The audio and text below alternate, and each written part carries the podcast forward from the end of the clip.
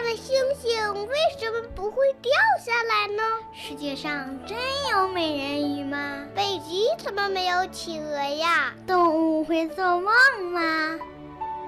不要着急，不要着急，让我一个一个回答你。我是博士爷爷。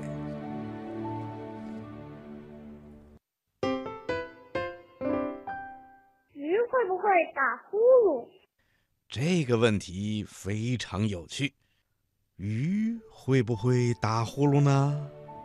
嗯，要回答这个问题啊，我们必须先知道打呼噜是怎么回事儿。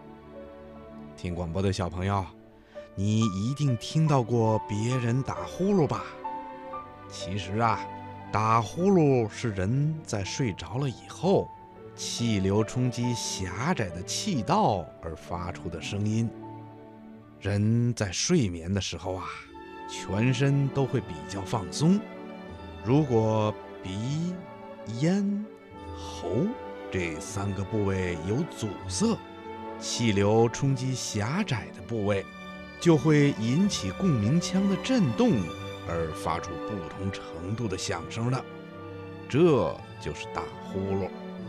那么，小朋友，现在呀，博士爷爷就请你开动你的小脑筋，好好的想一想，鱼这种生活在水里的动物，到底能不能打呼噜啊？哈哈，博士爷爷认为，鱼是不会打呼噜的。虽然有些鱼啊可能会发出一些声响来，但它们一定不会打呼噜的。原因是什么呢？小朋友，好好的想一想啊，你一定能够找出答案的。